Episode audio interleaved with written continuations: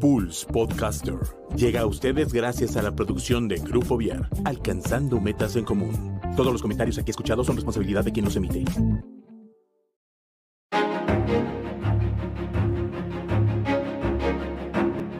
Esto es Zona de Arte. Hola, bienvenidos a la primera emisión de Zona de Arte. Mi nombre es María Martínez y hoy estoy con muchísimo gusto saludándolos, dándoles la bienvenida a este programa. Y el día de hoy tenemos un invitado muy especial. Él es toda una institución en la educación de Querétaro, que eh, es, es la sede de este programa. Y es, eh, se encuentra con nosotros el maestro Herminio Reynoso. Maestro, bienvenido, muy buenas tardes. Gracias por aceptar mi invitación. Muchas gracias, al contrario, gracias por invitarme. Bueno, pues les platico que el maestro Herminio es, como, como ya les había comentado, es muy reconocido a, nivel estatal por su labor como docente, por su labor en toda la parte educativa. Sin embargo, muchos, o, o más bien no muchos, conocemos el lado artístico que tiene este gran señor. Así que hoy vamos a estar platicando un poquito acerca de ello, acerca de sus experiencias y Maestro, por favor, platíquenos un poco de usted, quién es, eh, cómo es que incursionó en la educación y cómo es que también incursionó en, la parte artística. Bueno, mira, yo soy este, el, maestro pues Herminio Reynoso, yo soy originario del estado de Hidalgo, tengo en Querétaro ya muchos años, ya soy queretano, tenemos más de 40 años en esta hermosa ciudad. Y lo que se refiere a la parte artística, pues yo creo que todos somos artistas. Dice, decía eh, alguien por ahí que de todos, de artista, poeta y loco, tenemos un poco. Y bueno, yo creo que a mí la cuestión del teatro se me ha dado siempre. Recuerdo desde que estaba en la primaria, mm, los maestros me invitaban para participar en los sketches que se presentaban el Día de la Madre, en los festivales de, de las fiestas patrias, en fin, todas esas épocas. Y tengo presente mucho una, pues una obrita que presentamos en la primaria, en la que yo hacía un papel de caracolito. No recuerdo muy bien de qué trataba el caso, lo que sí se me quedó muy grabado que después de tiempo las señoras me encontraban en la calle y en mi pueblo y me decían, adiós, caracolito. O sea, quiere decir que se les había quedado grabado la, la ahorita que habíamos presentado el Día de las Mamás. Y bueno, ese, ese, yo pienso que desde entonces ya tengo ese ánimo de hacer teatro. No volví a hacer teatro después de, de esa época, vino la época de secundaria, estudié en la secundaria de Tula. Fue hasta cuando me inscribí en la normal de Pachuca, en la normal primaria, Pachuca Hidalgo. Y ahí, dentro de las actividades que se realizaban, pues estaban los diferentes clubes y yo me inscribí en el club de teatro.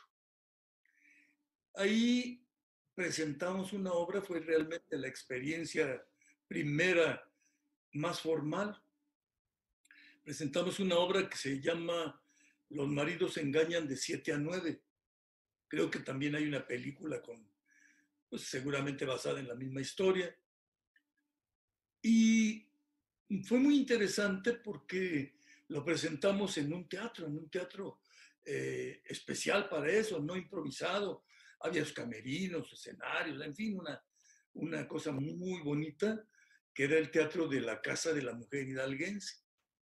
En realidad esa fue mi, expresión, mi experiencia, perdón, eh, más grande en, la cuestión del teatro en esa época. Ya volvió a pasar, no, no, no hubo nada, hasta después de muchos años, ya cuando me mandaron a trabajar, pues siendo profesor ahí en, en el lugar donde trabajaba, Cámbaro, Guanajuato. Ahí pues no faltó quien tenía su grupo de teatro, el que le llamaban teatro experimental, porque no era un teatro profesional. Me invitaron a participar con ellos y como siempre me ha gustado, pues yo dije sí. Y con ellos presentamos también varias obras. El grupito se llamaba Los Juglares. Y dentro de las obras que recuerdo que presentamos, hay una muy simpática de Emilio Carballido que se llama Silencio, pollos, pelones, ya les van a echar su maíz. Una obra muy, muy agradable. Después presentamos otra policiaca que se llama Llama un inspector. Y una muy bonita sobre Zapata, donde yo hacía el papel de Zapata. Son experiencias muy bonitas. Ya después de ahí no volvimos a hacer teatro hasta que llegamos aquí a la ciudad de Querétaro, que volvimos a retomar afortunadamente. Más o menos en qué época, perdón que lo interrumpa, llegó usted a la ciudad de Querétaro. O sea, más o menos esto que nos está contando va a ser a partir de cuándo. Con mi familia en 1976. En ese tiempo, pues el teatro sí estaba, eh, eh, eh, por supuesto, Cómicos de la Legua, que yo creo que era lo único. Después de Cómicos de la Legua empezó a, a desarrollarse mucho el teatro, empezaron don Paco Barrel, perdón, don Paco Rabel, en, el Corral de Comedias. Y después empezaron a salir otros. Yo recuerdo La Casona del Árbol, eh, Luna. Y de ahí empezaron a salir muchísimos, muchísimos teatros. Dicen que Querétaro es la segunda ciudad en el país con más teatros después de, Distrito Federal. Y sí lo creo porque hay, muchísimo teatro y qué bueno, ¿no? Entonces cuando yo llegué aquí, a mí siempre me ha gustado. Me ha gustado ir al teatro, pero hasta ahí asistía como espectador a las obras, de mucho en el, Corral de Comedias, en el, eh, las obras que presentaban casi siempre en la calle Cómicos de la Legua. Eh, después empezaron a presentar, a hacer mucho teatro en el, en el Museo de la Ciudad. En fin, pero como espectador. Hasta que en una ocasión ya jubilado, ya jubilado me pude enterar que Cómicos de la Legua ofrecía unos mm, diplomados y dije, bueno, me voy a meter. Y sí, me inscribí, tomé dos diplomados muy a gusto, muy bonitos. Los dos los dio Rico Arroyo y Benito Castañeda. En ese entonces, en, el primer, en el primer diplomado, el director era Beto Orozco. Ya cuando ya realicé el segundo diplomado, el director, el director de, de, de la Legua era Wilfrido Murillo. En esos tiempos el rector era el maestro Raúl Iturralde. Y ya de ahí empecé. De ahí empecé eh, de manera un poco más formal. No profesional, por supuesto, porque ni tengo la formación eh, requerida como para decir que es profesional, pero sí de manera más formal porque ya me empecé a entregar un poquito más al teatro de manera personal. Ok, y podría platicarnos un poquito más acerca de estos diplomados. Para usted, supongo que también fue un parteaguas ¿no? en su trayectoria artística. Y, bueno, o sea, ¿qué, ¿qué, es lo que vivió en los diplomados? ¿Cómo fue? ¿Con quién eh, pudo convivir? Por ahí en alguna ocasión me comentó que, no eran solo como diplomados para, para iniciar, o sea, para, sí, para principiantes, ¿no? Que también ya había gente de, pues que ya estaba dedicada al teatro. Cuéntanos también un poquito esta parte. Sí, mira, eh, en esos diplomados fue abierto y hubo mucha gente, pero habíamos personas que, que no teníamos mucha experiencia en el teatro. Yo tenía una, eh, una experiencia así muy, muy simple de, de las actuaciones que ya te platiqué, pero había mucha gente ahí, estaba por ejemplo eh, esta niña Vero Carranco, era, e, era alumna, estaba Sol Meré, estaba Benny Cisnel, eh, en fin, muchos compañeros que, que, ya hacían teatro y que eran y que de ellos pudimos aprender, aprender muchas cosas. Y para mí, pues sí, efectivamente fue un parte aguas porque a partir de ahí este, empecé a meterme en lo que ¿Saben lo que me encanta?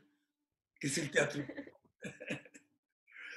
Así fue, fueron mis inicios. Muy bien, y hablando también un poco de, pues de estas personas con, la que, con las que usted pudo aprender y de las que pudo compartir un salón de clases o algo, algo en su formación, también platíquenos con quién ha compartido escenario, bajo la dirección de quién ha estado, en el mundo del teatro, con quién se ha rodeado. Mira, después de que terminamos el, diplomado, se presentó una obra con los egresados de ese diplomado, no con todos, porque eh, fue un número bastante grande de, participantes, pero sí, pues digamos, los que ya tenían eh, actuaciones en los diferentes teatros, pues, no, en realidad no había mucha preocupación de salir en una obrita, pero sí había muchos de nosotros que empezábamos, que iniciamos, y entonces se presentó una obra que dirigió el maestro Manuel Puente. Esa fue la primera obrita que, hicimos con los egresados de los diplomados ahí en Cómicos de Legua. Era Las Pajaritas, una obra muy simpática de, de los líos que suceden en una vecindad, de las mujeres que se pelean, del borrachito, del cartero, de eh, el limpiabotas, en fin. Eh, una, comedia muy, muy agradable. Esa fue la primera que presentamos ahí eh, en Cómicos de la Ley. Después de ahí vinieron ya otras más. Mm, el maestro Alejandro Celia, de quien yo he aprendido muchísimo. Él ha sido mi maestro en el, en el teatro elemental. Sí, además, este maestro que ha estado proponiendo muchísimas cosas y que, bueno, yo a mí me dicen Alexandro Celia y me voy directamente como al teatro musical, ¿no? Sí, sí, sí, es eh, una persona muy importante en, el arte, especialmente en el teatro, ¿sí? Y bueno, pues eh, eh, el maestro Alex nos invitó y yo participé en la primera obra que estuve con él, que fue Las Preciosas Ridículas, una, una obra pues, clásica de, de Molière, muy bonita, muy interesante, muy bien puesta. La trajimos en varios lugares. Por cierto, hay un detalle muy simpático que, a lo mejor te, te, interesa que te cuente. Esa obra, Las Preciosas, la llevamos a, a, Guanajuato, al Festival Cervantino, en, en un año, no recuerdo en qué año. Y ahí Ah, pasó un detalle muy, muy, simpático porque en el escenario donde lo presentamos estaba el, pues el escenario, pero, pero no, tenía, no estaba sobre las paredes. Es decir, había corredor por los cuatro lados, había, había movimiento por los cuatro lados, pero en, estaba en cada lado del, del escenario unas cortinas negras. En un momento dado, yo tenía que sentarme y me senté, pero no me fijé que las patas de atrás de la silla quedaron volando. Entonces, lo que pasó fue que salí de escenario así, con todo y silla, hasta el suelo. Si estaba, estaba alto, tendría de menos un metro de altura. No me pasó nada, afortunadamente, porque la misma silla se amortiguó con las cortinas que estaban ahí se fue cayendo poco a poco. No me pasó nada. Pero el detalle más chusco fue que pues, estaba la gente, el público, y yo salí volando. Entonces, yo traía una peluca, una peluca pues, de, de esa época. Se me cayó la peluca, pero yo así muy activo, rápido me subí al escenario y seguí en mi papel que, que tenía para que la obra siguiera ya sin la peluca. Entonces, una compañera, una compañera llega corriendo con la peluca en plena escena y me la pone. Bueno, fue, una escena muy chusca, pero, pero un detalle muy, simpático del que recuerdo. Esa fue este, una experiencia en, las preciosas ridículas. Y de ahí vinieron otras, otras obras. Mm, que también me, me invitó el maestro Celia, presentamos, de otras, eh, Olímpica. En Olímpico otro detalle, ¿quieres que te lo cuente? Sí, por favor. En Olímpica hay otro detalle. Resulta que yo hacía un papel de un licenciado. Y tenía mi, mi casa, y así, era también una especie de vecindad o de departamentos. Entonces estaba eh, mi, mi, casa en donde metía y salía, pero la casa no tenía eh, salida de pasillo de actores, sino que nada más tenía la puerta al, al escenario. Entonces cuando yo entraba al, al cuarto, pues ahí me tenía que esperar hasta que me volviera a tocar salir. Y entonces hubo, había una, unas escenas donde me, me, tenía yo que estar ahí un buen rato. Creo que eran unos 25, 30 minutos los que, los que tenía yo que esperar hasta que me tocara volver a salir a escena. Y entonces yo recuerdo que, que empecé a sentir así que, que las chicas que estaban afuera eran unas borrachitas, medias loquitas, que estaban en una fuente. Estaban hable y hable y discutían. Y yo me preguntaba, ¿por qué estarán improvisando? ¿Tanto improvisan? Yo seguía así, pues ¿cuál? Resulta que me quedé dormido. Y entonces entre sueños los estaba oyendo. Y ya me tocaba salir, no salía. No salía escena. Hasta que una, hasta que una de ellas, una compañera, por cierto, muy, muy, muy buena en, el arte, eh, llegó, tocó y, y, me tocó la puerta. Ya empezaron a, comentar entre ellas, oye, no sale el licenciado, le pasaría algo, pero ya improvisado, hasta que oí los toquidos en la puerta.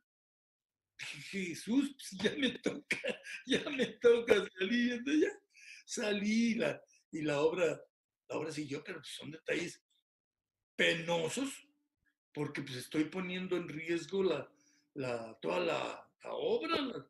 Las, las muchachas ya no, no sabían qué hacer y esperando que yo saliera.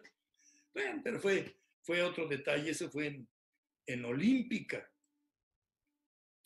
Después también... Porque ahí también es un poco... ¿Cómo? Ah, perdón, es que la conexión está un poco, que ahí también es un poco como la capacidad de improvisar, ¿no? Tanto de usted de chin, me caí del escenario, vamos a seguirle, o de me quedé dormido, pues a ver en dónde agarro la obra, como de los compañeros, ¿no? De chin se cayó, ¿ahora qué hacemos? O, o, o se, quedó dormido, pues vamos a ver cómo le hacemos, o en caso de que alguien más no responda, pues yo creo que es con la capacidad improvisada Sí, pues, por supuesto que eh, eran muy profesionales. Sobre todo en las artes técnicas. Irene Basantúa era, era la, la, una de las actrices, son muy profesionales y pues ellas mm, tomaron la decisión pues para poder seguir, seguir la obra, pero no deja de ser algo bochornoso, ¿no? Pero bueno, afortunadamente salimos.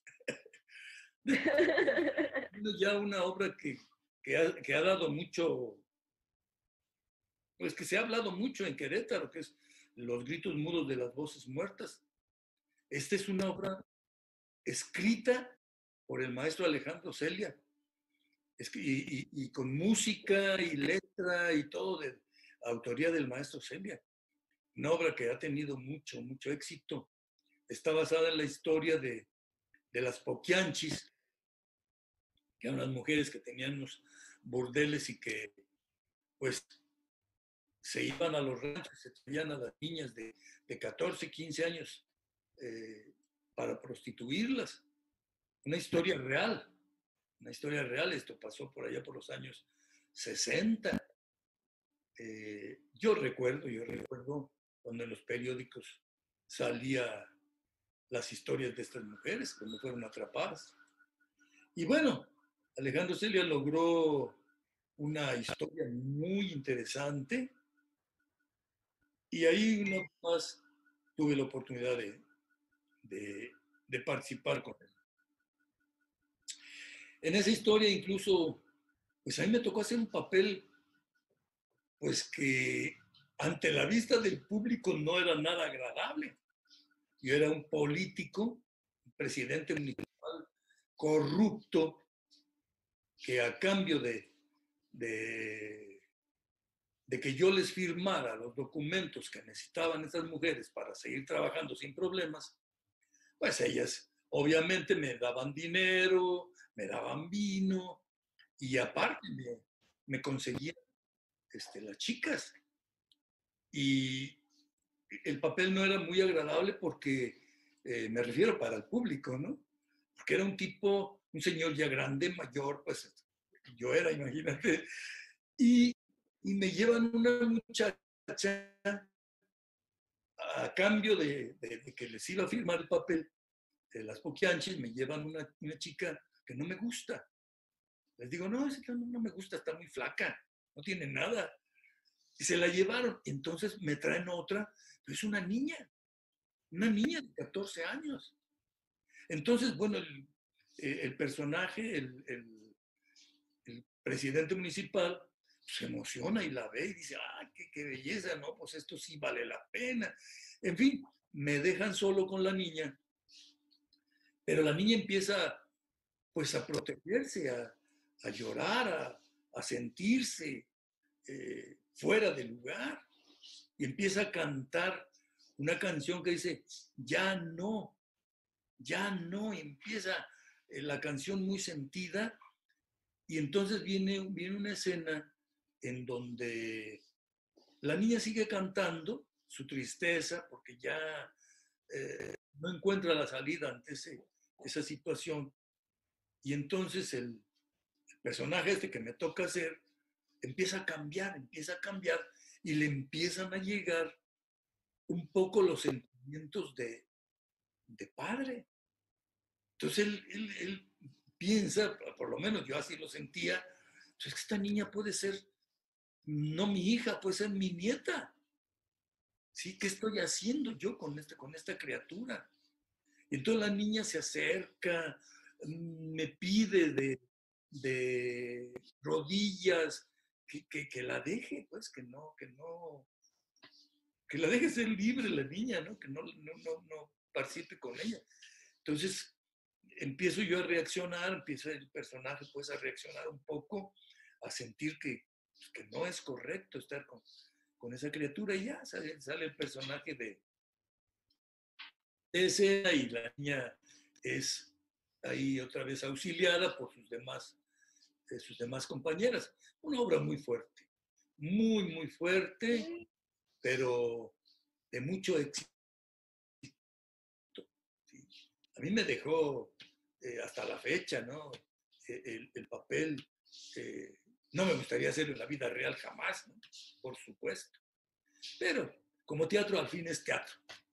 Y, sí, claro, ¿no? Y además la época y contexto social que estamos viviendo en México, ¿no? Sobre todo ahorita, por ejemplo, que acaba de pasar el Día Internacional de la Mujer, toda esta cuestión del feminismo, todo lo que se está viviendo en cuanto a números, en cuanto a violencia, en cuanto a trata de personas, todo esto, yo creo que no es coincidencia que el maestro Alexandro Celia, a quien le mandamos un saludo y ojalá pronto lo podamos tener aquí en el programa, eh, haya puesto esta, pues, esta puesta en escena, vaya la redundancia, pues justo para eso, ¿no? Para hacer un impacto social.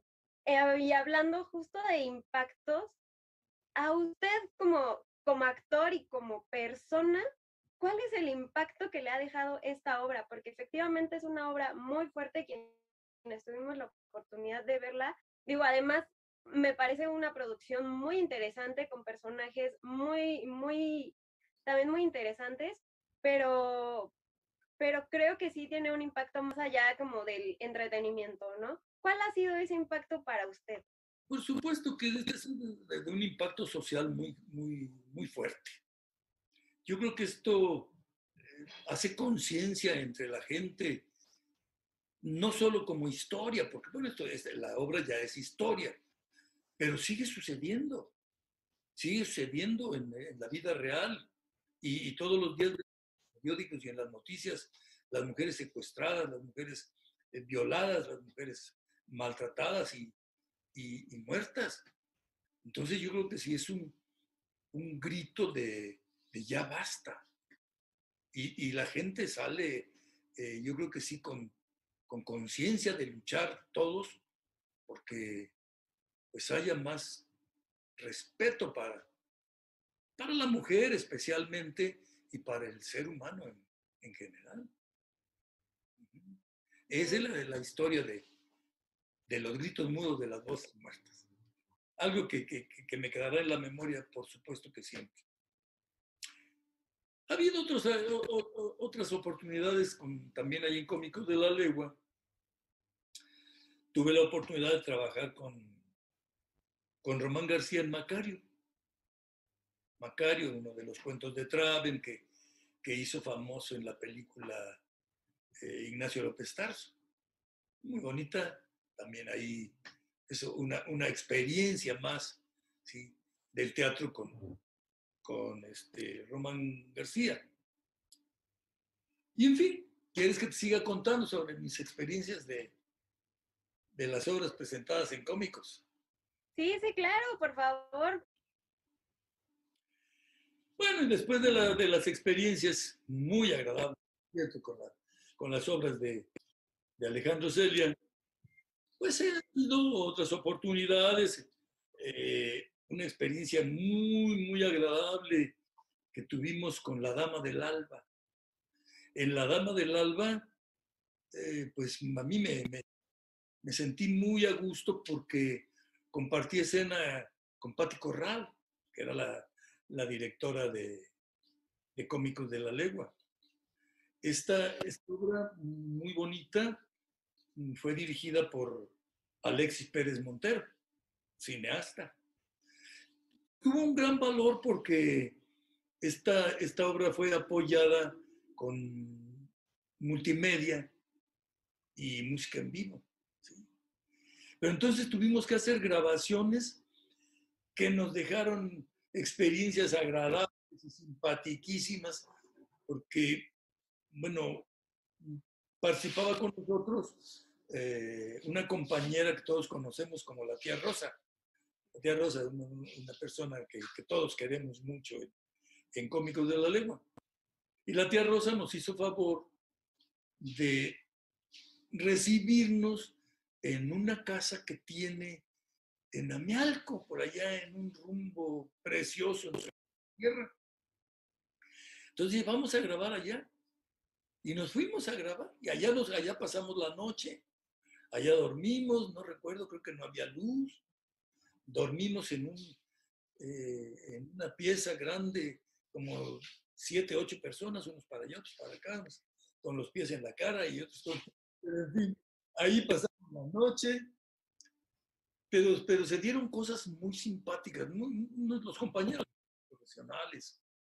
Hay una escena en donde una chica que se quiere suicidar se lanza a un arroyo y lo hace, lo hace en vivo, se lanza de un puente, muy profesionales, esta niña Andy Orozco, Andrea, Andrea y, y Abraham Melgar, los dos muy profesionales.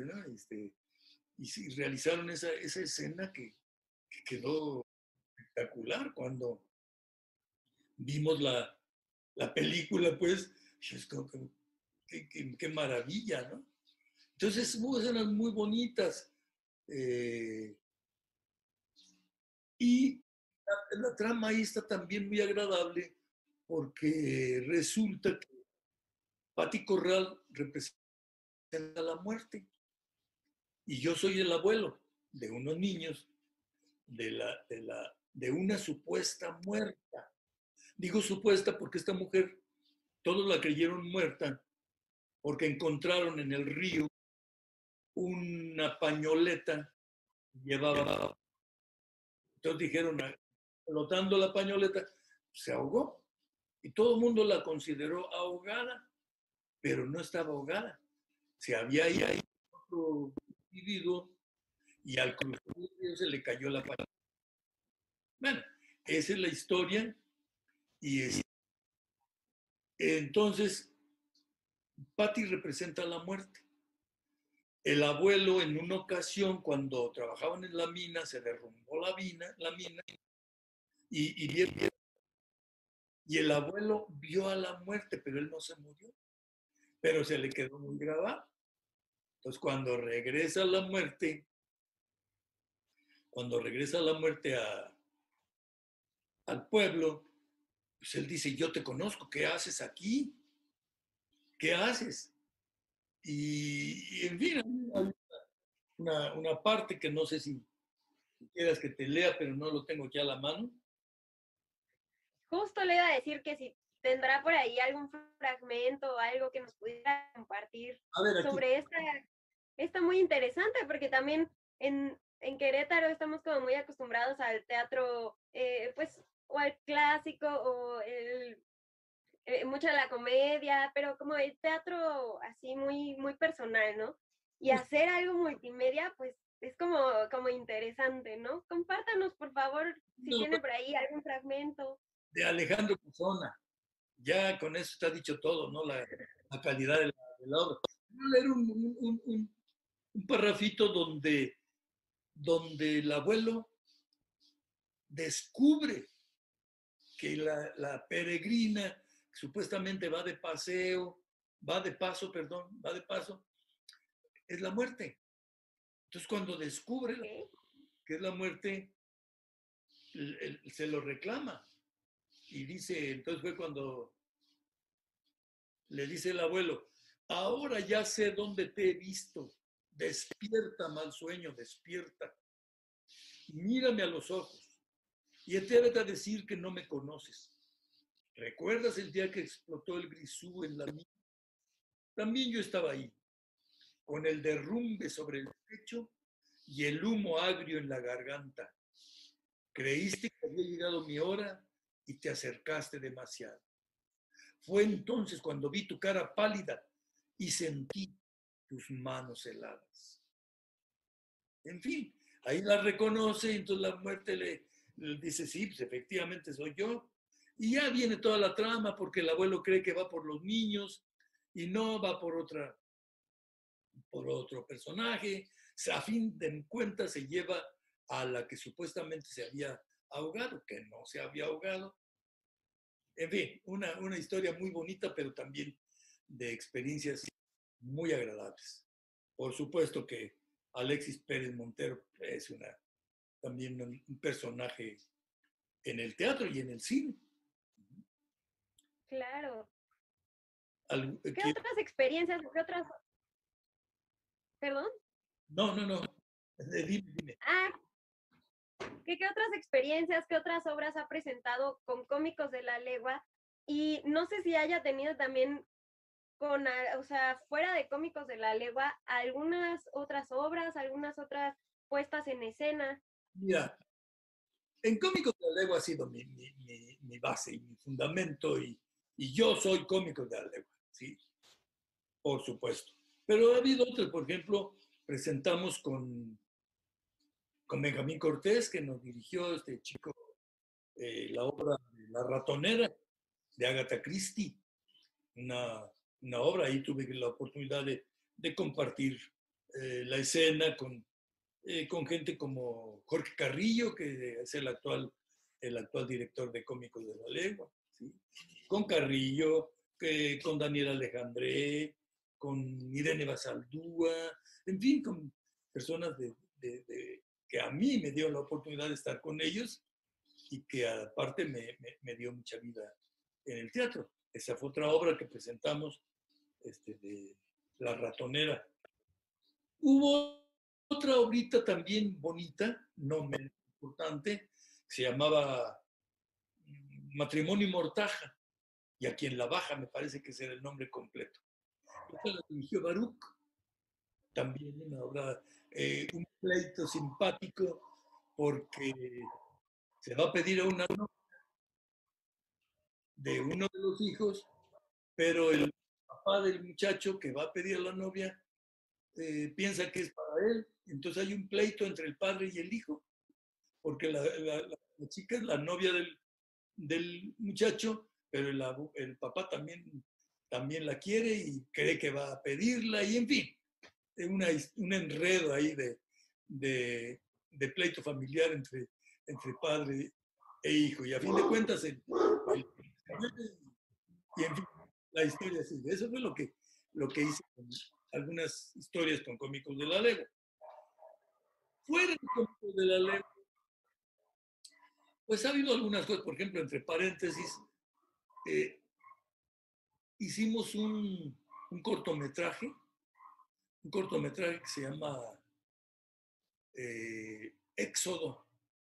Este cortometraje lo fuimos a grabar en la madrugada, en un lugar allá cerca de, de la sierra, eh, más allá de Bernal, sobre la carretera. Nunca supe si se presentó o no, porque sí se hizo la grabación. Hay otro detalle ahí que te voy a contar. Yo soy hipertenso, pero pues mi presión ha estado alta, pero no, no exagerada, y me la voy capoteando.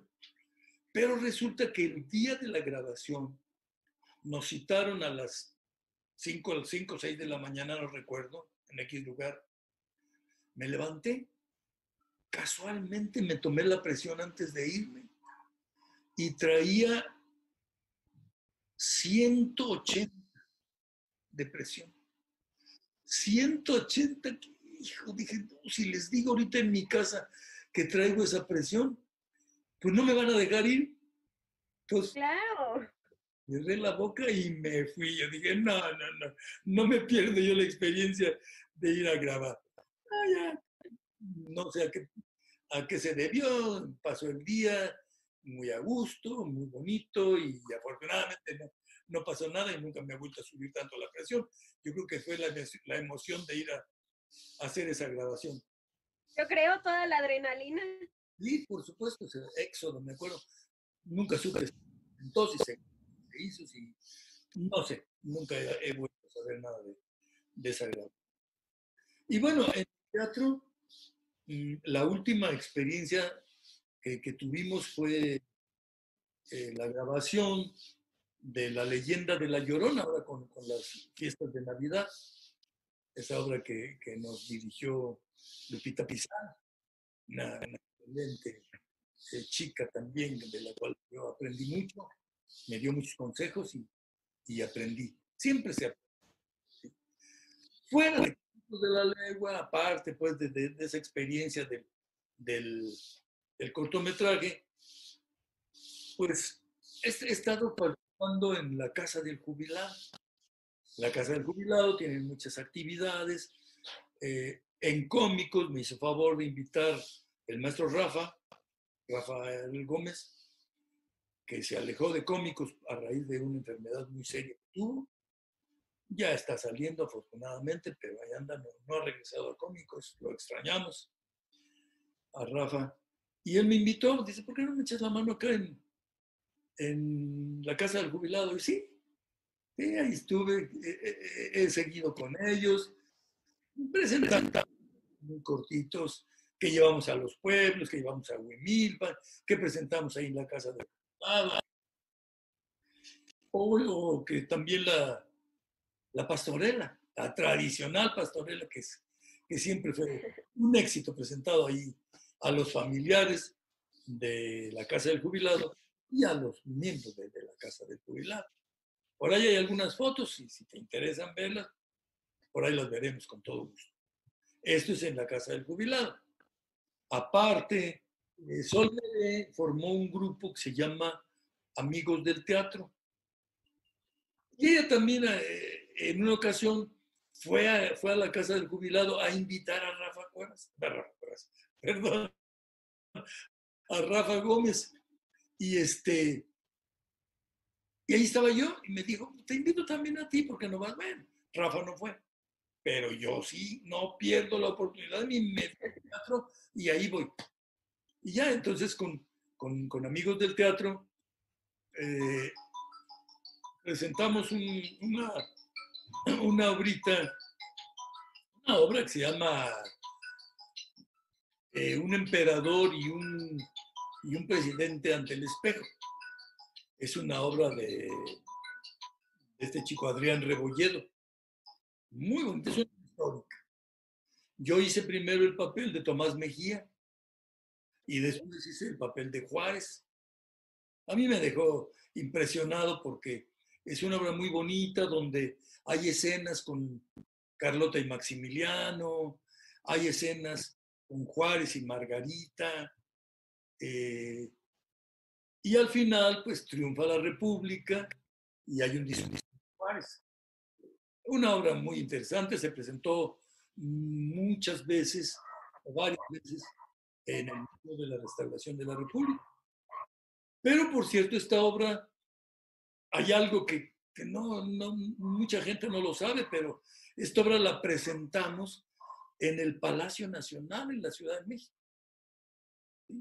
Nos invitaron, yo no sé cómo, con los nexos de, de Sol Medé, pero la presentamos en, en, el Palacio Nacional, ahí en, cerca de, de a un lado del recinto a Juárez que, que está en, en, el Palacio Nacional. Esa es otra experiencia que, que editorial me queda muy, muy grabada. ¿sí? Después presentamos mm, el Tenorio, donde yo hago el papel del, del escultor. Y otra más, este, las memorias de Concha Lombardo. Concha Lombardo era la esposa de, de Miguel Miramón. Entonces ella cuenta su historia de, de cómo luchó alcanza por salvar la vida tanto de su esposo como de Tomás Mejía y del y de, Maximiliano. toda la historia de lo que luchó, quién entrevistó, y todo lo que sufrió por, por la muerte de su esposo. En fin, esa es otra parte de, de la historia del teatro fuera, fuera de, de Cómicos de la Legua. También hay un pequeño detalle. Adrián Rebolledo, ya te dije que es el autor de, de Un emperador y un presidente ante el espejo. Pero Adrián Rebolledo me invitó a participar en el quinto encuentro teatral de muerte. En ese encuentro, en ese festival, presentamos una obrita que él se llama Aunque te pongas, ¿sí? Aunque te pongas. Eh, una obra sobre la muerte cuando te toca, ¿sí? Si no te toca, aunque te pongas. Y si te toca, aunque te quites. Esa obra se presentó en ese, festival. También otro éxito que, que para mí eh, voy guardando en la memoria de mi historial del teatro. Y ese es a grandes rasgos lo que, lo que hemos este, lo que hemos vivido. Entonces, por ejemplo, esta obra de Aunque te pongas han sido como de las de los últimos proyectos en los que ha participado. Pues sí, sí es de los últimos y sobre todo que pues estaba en plena pandemia. Teníamos que éramos solo tres personajes y ensayábamos en el parque así en el jardincito al aire libre porque andábamos con pandemia pues con nuestro cubrebocas y la mayor protección que, que podíamos, pero, pero a fin de cuentas resultó, resultó. Y bueno, hablando de pandemia, ¿algún otro proyecto, algún proyecto que se haya quedado en stand-by o, o, que no hayan podido como eh, terminar precisamente por la pandemia? Pues sí, mira, eh, justo cuando inició la pandemia, estábamos preparando con el maestro eh, Celia eh, bodas de odio. No, que bodas de sangre, perdón. Bodas de sangre. Y este, pues ahí se quedó porque se vino la pandemia, ya no hubo ensayos, ya no hubo nada, ya no fuimos. Y, está en, espera, ¿no? Yo no sé si en alguna ocasión cuando tengamos que, que se acabe, vaya a retomar. Hay otro, otro se llama la serie queretana. En la serie queretana, este, con Janet, ella está, o, se pensó siempre en hacer una, una obra que se llama Esa chica. la historia de esa chica, que hay un libro, el libro ya está hecho, conoces a esa chica, pero se pensaba hacer una, en una obra, yo no sé muy de teatro o en una serie televisiva, la verdad nunca supe, porque a mí me invitó y yo acepté hacer el papel del abuelo de la chica. Pero hasta ahí tuvimos una entrevista, se vino la pandemia y no hubo más, pero eso sigue pendiente. Todavía por ahí hemos recibido algunos mensajes en el que algún día, que esperamos que sea pronto, se retome ese proyecto. Es lo que quedó pendiente. Perfecto, pues sí, yo creo que muchos eh, proyectos se han quedado pendientes, pero como usted dice, ojalá pronto ya pase y podamos retomarlos y podamos tener muchísimas otras otros proyectos. Eso Oye, ya está un poco en la parte teatral, pero platíquenos, ¿también ha explorado algunas otras disciplinas del arte? Por ahí me enteré que usted tocaba el violín, que llegó también este, a hacer un poco eh, de danza. Cuéntanos esta parte que casi nadie sabe. Mira, cuando yo era de secundaria, ya no te puedo decir en qué año, pero era alumno de secundaria, se formó la estudiantina de la escuela. Y yo en la casa teníamos un violín, porque una de mis hermanas eh, intentó también algún tiempo tocar el violín y ahí estaba. Entonces yo dije, bueno, pues me llevo el violín a la estudiantina, le platiqué al maestro. Dijo, sí, tráetelo. Ya, yo tocaba el violín. Nos preparamos mucho. Recuerdo que me aprendí muy bien las mañanitas hasta la fecha, no se me olvida. Me sé de memoria las notas. A ver si luego nos da un recital de las mañanitas. Pero bueno, este, tocábamos eh, Morir por tu amor, un vals, en fin. Teníamos ya preparado nuestro programa para el Día de las Madres. Ya estábamos listos. Yo creo que al director no le convenía, al director de la escuela, no al director del grupo, al director de la escuela no le convencía mucho el grupo. Yo creo que nos quitó medio en maletas, porque pues sí, no, no éramos una calidad que digamos, porque recuerdo que nos dijo, el día del festival los quiero ver aquí a las 3 de la tarde. No sé a qué hora sería el festival. A las 3. Pero pues, siempre como buenos mexicanos, llegamos unos a las 3, otros a las 3.10, otros a las 3 cuartos. Entonces llegó el director y dijo, les dije que a las 3. Como no llegaron, no hay presentación. Y ya, nos quedamos con nuestros ensayos, nos quedamos con nuestros deseos de participar y nunca participó ese estudiantil. Se desbarató y se acabó. Pero bueno, ahí me aprendí uno o dos piececitas en el violín. Esa es la historia del estudio del violín en mi juventud. En la danza, fíjate, esta es otra cosa muy, muy chistosa. Me encanta la danza. O sea, yo creo que el arte me, me gusta, me gusta mucho bailar, el guapango, y, en fin, todo el folclore. Pero me acuerdo, eh, recién salido de la normal, nos mandaron a trabajar a, diferentes pueblos de Guanajuato. Ya te había comentado que me mandaron a Camba.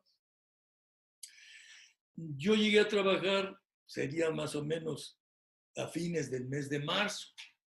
Las clases en ese tiempo el año escolar era de febrero a noviembre. Las vacaciones eran diciembre y enero. En el calendario A, porque había dos calendarios. El calendario B, que es el que coincide ahora con el que tenemos normalmente, pero antes el calendario A era de febrero a noviembre. Las clases empezaban, y a nosotros nos dieron nuestro nombramiento y nos presentamos a trabajar en la escuela a fines de marzo. En Ana venía el Día del Niño, el 30 de abril. Y entonces una maestra, jovencita, nosotros estábamos jóvenes, yo tenía 19 años. Entonces me acuerdo que éramos cuatro maestros los que llegamos ahí. Y una maestra que sí bailaba, que sí había estudiado danza, que sí sabía, nos dijo, oigan, yo quiero bailar el Día del Niño, pero necesito que alguien me acompañe. que alguien me baile conmigo. Pues yo, yo bailo contigo, pues ¿cuál es el problema? Yo voy con usted, nunca le hablé de ti, de ti, de ti, del perdón. Nunca ¿De le, mí? nunca le hablé. La maestra Lupita, sí, maestra, yo bailo con usted. Órale, pues. Y entonces bailé con ella el día del niño, el jarabe mixteco, el jarabe del valle, y ya. Y de ahí me agarró de pareja. Empezamos a bailar y bailábamos el Día del Niño, en el Festival del Grito, etc. Y ya, ahí fue que empecé yo a bailar un poquito con ella. Después dejé la primaria, me invitaron a trabajar en la secundaria ahí del mismo pueblo, de la misma ciudad. Me a la secundaria. Y en la secundaria nos dice la directora, maestros, búsquense alguna cualidad porque van a tener que tener un, un club para que con los muchachos, que busques cada quien algo que quiera.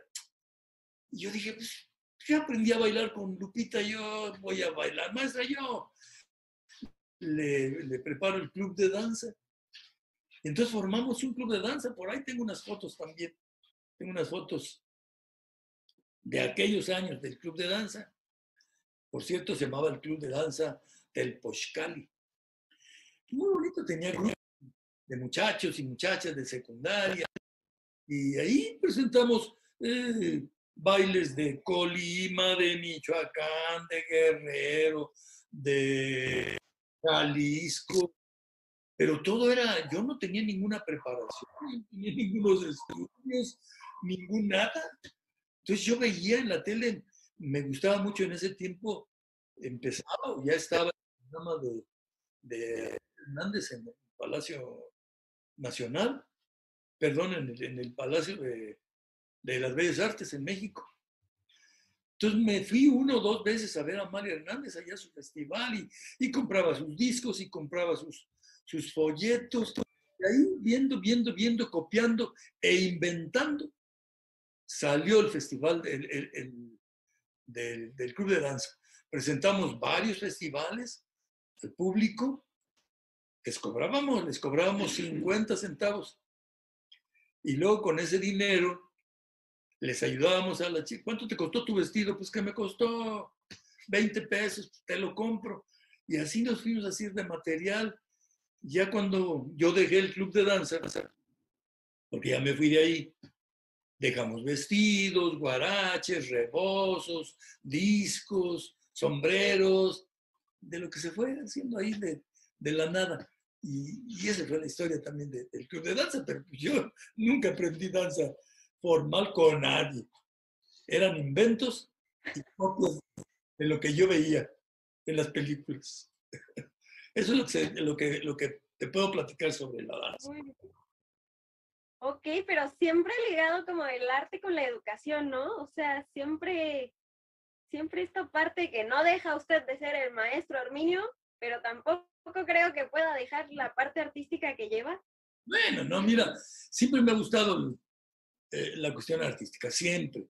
Cuando yo estuve en la secundaria 1, muchos años, pues ahí había mucha gente muy valiosa. Yo no quiero mencionar los nombres de algunos maestros porque eh, ofendería a los que no nombre.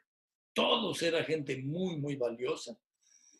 Pero dentro de ellos se destacaban, por supuesto, eh, los maestros Olvera, el maestro Aurelio y Luis, ahí los conocí.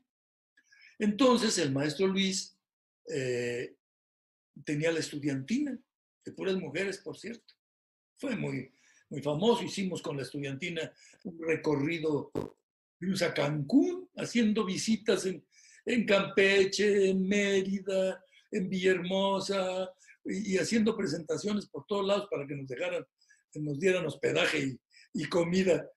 Experiencias muy bonitas con Luis Olvera. Y con el maestro Yello, el maestro Aurelio nos, pre, nos preparó el coro.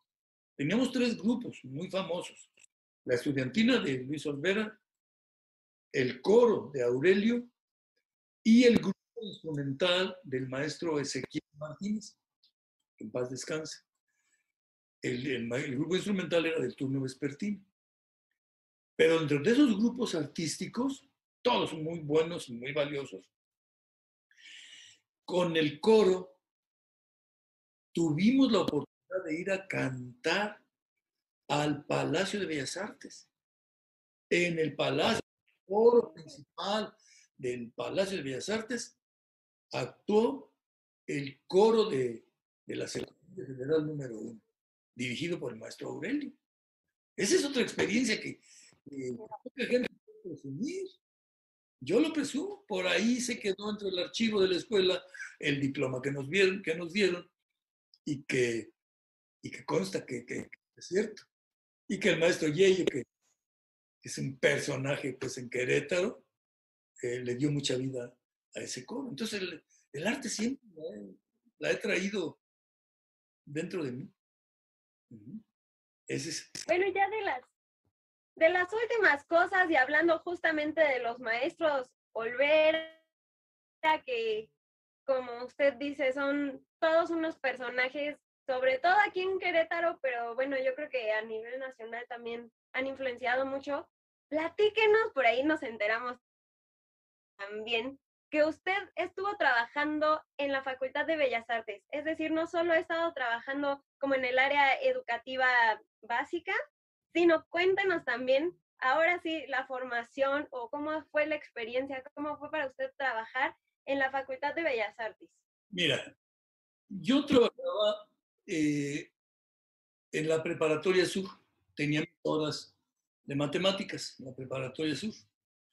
Entonces, siendo director de Bellas Artes, de la Escuela de Bellas Artes, no era facultad, siendo director de la Escuela de Bellas Artes, el maestro Luis Olvera que ya nos habíamos conocido en la, en la secundaria 1 y que aparte teníamos mucha amistad, eh, me dijo, me dice, oye maestro, ¿por qué no te vienes a, a, trabajar acá conmigo a, Bellas Artes?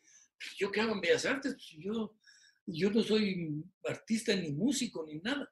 No, es en la parte administrativa, quiero que me ayudes ahí a coordinar algunas actividades, a entrevistar a padres de familia, a ver a algunos alumnos, en fin pues si te sirvo de algo, adelante.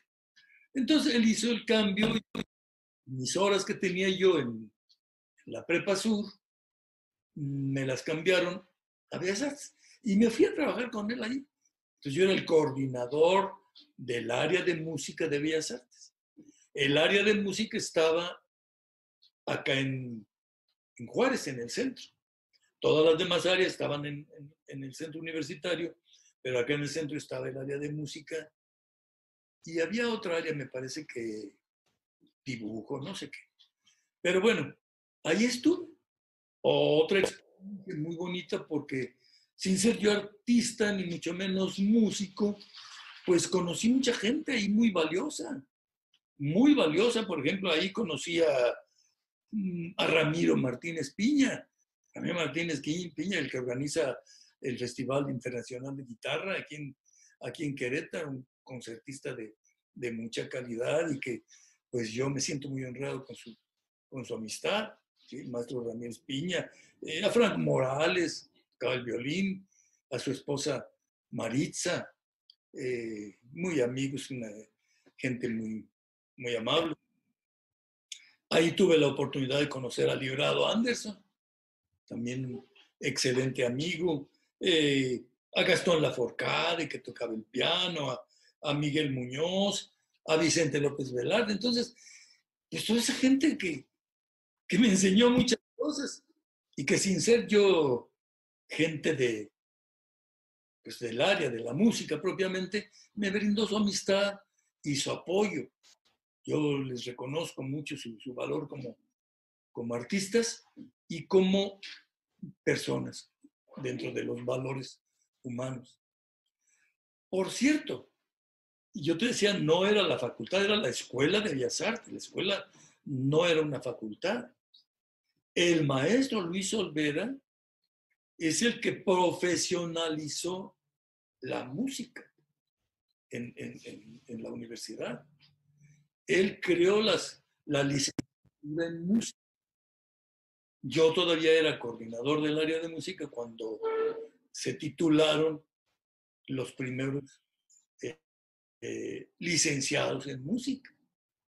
Eh, ahí fue donde se profesionalizó, ya después vino la profesionalización de la danza y pues de todas las, las áreas que tú, que tú conoces y que la escuela de música se convirtió en la facultad de, de Bellas Artes. Sí, pero bueno, a mí me tocó vivir eh, esa, esa parte muy bonita.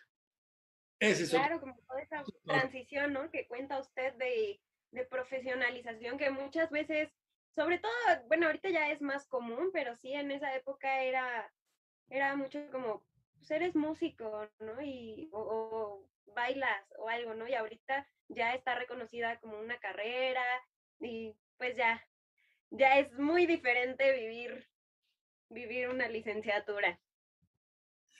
Pues eso es todo lo que yo te puedo contar. ¿Qué más te puedo decir? Esa es mi historia. Mi, mi vida ha sido la educación, las escuelas. He trabajado en, muchas escuelas, aquí en Querétaro. Eh, después, por supuesto, la secundaria 1, la, la, normal del Estado, en la universidad, en el TEC de Monterrey, en, el Charles Dickens, en, en, el Colegio Teresa Orellana, en Alma Muriel. En fin, salesiano, en todos lados. Y en donde he podido llevar un granito de arena para, para el arte, lo he hecho con mucho gusto. pues muchísimas gracias, maestro, por regalarnos estos minutos. Una última pregunta, ahora sí se lo prometo. Usted que es educador y que ha estado pues toda su vida en esa área y en el área artística también, ¿cuál considera usted que es la importancia del arte en general eh, dentro de la educación de un niño? Mira, la constitución dice que la educación en México debe ser integral. No puede ser integral si no se atiende el arte. El arte es una forma de vida. Es, es, importante que el chico aprenda español, matemáticas, historia, geografía, pero no puede dejar de, ser, de ser artista porque el artista te hace un ser humano. Cuando yo les daba clases de matemáticas a mis alumnos, les decía, mira, yo quiero que aprendas matemáticas, porque para eso estamos aquí. Pero vas a aprender matemáticas, pero aparte quiero que aprendas a ser una persona, un, hombre, una mujer de manera íntegra, ¿sí? un ser humano, que, conviva ante una sociedad, que sepa cuáles son sus compromisos, cuáles son sus responsabilidades, cuáles son sus límites, ¿sí? ¿De qué queremos, para qué queremos eh, personas eh, sumamente preparadas, eh, doctores, licenciados, si no tenemos calidad humana, si no tenemos una forma de vivir? Entonces, no podemos dejar de llevar el arte a las escuelas. Esto es imposible. Aparte, si tú en la escuela pones a bailar a un niño, después de muchos años, no se va a acordar del teorema de Pitágoras, pero sí se va a acordar del día que lo hicieron bailar el jarabe tapatío. Entonces, eh, no podemos prescindir del arte. Pues excelente reflexión, maestro, y sí es cierto, muchas veces o sea, cuando pensamos en educación es matemáticas, español, inglés, y dejamos como esta parte humana de lado, ¿no? Que, como usted dice, además es un derecho de los niños, ¿no? Una educación integral. Bueno, maestro, pues muchísimas gracias por regalarnos su tiempo.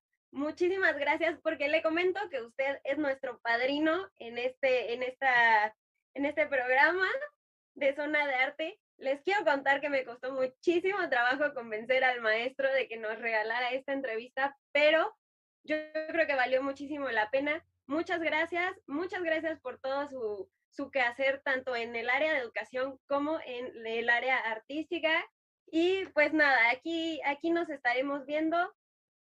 No sé si quiera mandar algún saludo o... Gracias, muchas felicidades, mucho éxito en este nuevo eh, programa en el que eh, se inicia.